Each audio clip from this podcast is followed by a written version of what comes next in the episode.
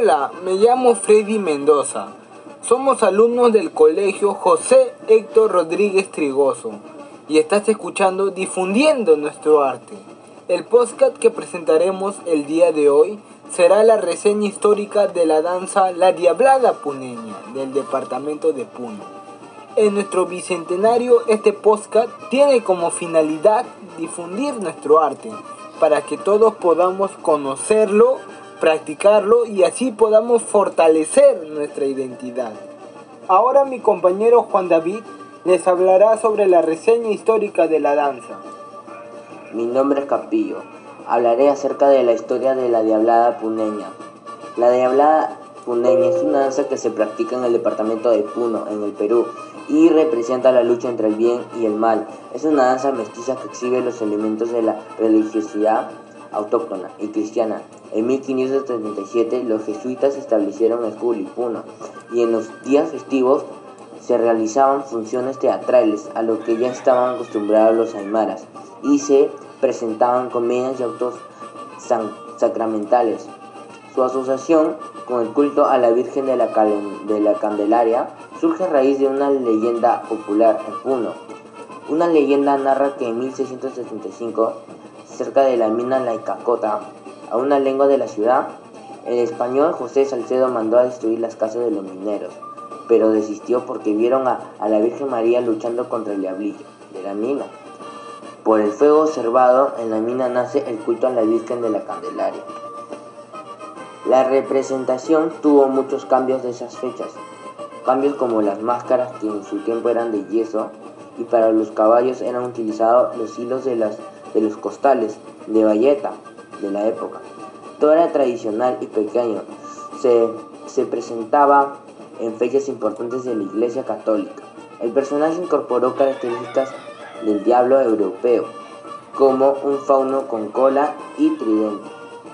El caporal o diablo mayor tiene una máscara cubierta de oro o plata, cubierto de reptiles, orejas en forma de sapo, colmillos en los labios y grandes cuernos.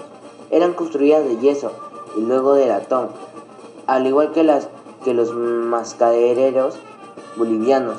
Los modelos peruanos fueron influenciados por máscaras tibetanas, así como elementos de culturas nativas como Sechin, Chavin, Nazca y Mochica. Las máscaras fueron mejoradas, incluyeron dragones que, que denotan influencia asiática. El ángel que participa que en esta danza también lo, también lo hace en el chatripuli, con alas, faldón y espada. Puli en aymara significa ángel. En desarrollo de esta danza los diablos acompañaban a los conjuntos de sicuris. Entre los sicuris más antiguos que sobresalieron en esta etapa son el, son el del barrio Mañazo en Puno, fundado en el año 1892, y Juventud Obrera, fundado en 1909. Allí se conformaría la danza de diablos acompañada por cinco morenos, diferente a las agrupaciones de Bolivia. Años después se afunda el primer conjunto de, de diablada puneña, sin contar a los cicos. Así nace la diablada del barrio porteño en 1962, seguida de la espectacular diablada Bellavista, asociación folclórica espectacular diablada Bellavista en 1963.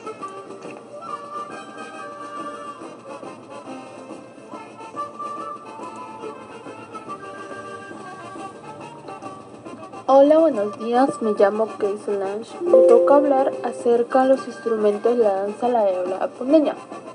Los instrumentos más comunes que se utilizan son platillos.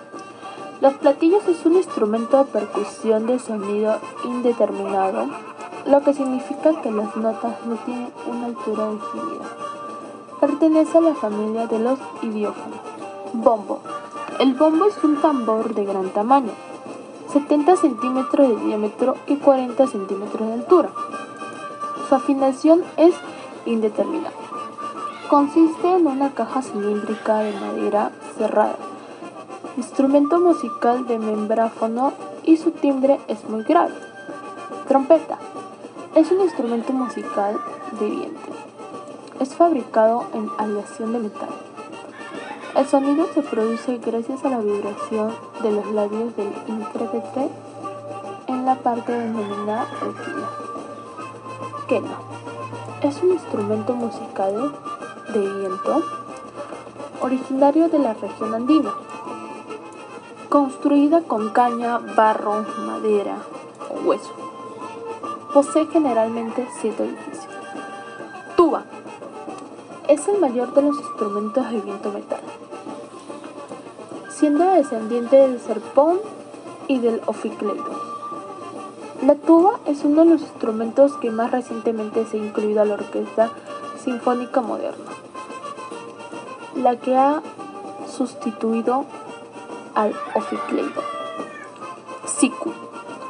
El siku o zampoña son más que un simple instrumento musical. Representa toda la cosmovisión de los Andes y los pueblos y su ejecución. Es un arte que engloba mucho más que las melodías que producen los instrumentos de caña. Hola, soy Eduardo Vázquez, continuando con el podcast. Me tocó la vestimenta de la, de la diablada funeña. La vestimenta de la diablada funeña se divide en dos: vestimenta de los hombres, los diablos mayores, las máscaras infernales complejas por la cantidad de formas y símbolos que influyen por la deformación de las orejas, de las narices, ojos y bocas. Dos largos cuernos retorcidos y pintados de colores brillantes, larga y pesada capa que le cubre toda la espalda. Los diablos menores no usan la gran capa recamada ni la sobrecapa de los diablos mayores o corporales. Usan, en cambio, una pequeña y liviana capa a un gran pañuelo flotantes al aire. En el resto en el resto su vestimenta es casi igual a la de los diablos mayores, vestimenta de las mujeres. Llevan una pequeña coronita en la cabeza, blusa blanca de color uniforme para todo el grupo, que danza formando hileras, pollerines cortos, un poco por encima de las rodillas, y zapatillas o botines de media caña. En la mano llevan pañuelos, sedas y de color. Bueno amigos, llegamos al final. Con todo lo mencionado, esperamos haber contribuido a fortalecer tu identidad y valorar nuestras danzas. Finalmente los invito a compartir y comentar este podcast para que muchas más personas conozcan sobre nuestras danzas típicas. Gracias por permitirnos llegar a ti y nos encontramos en un siguiente podcast. Recuerda, primero lo nuestro, después el resto.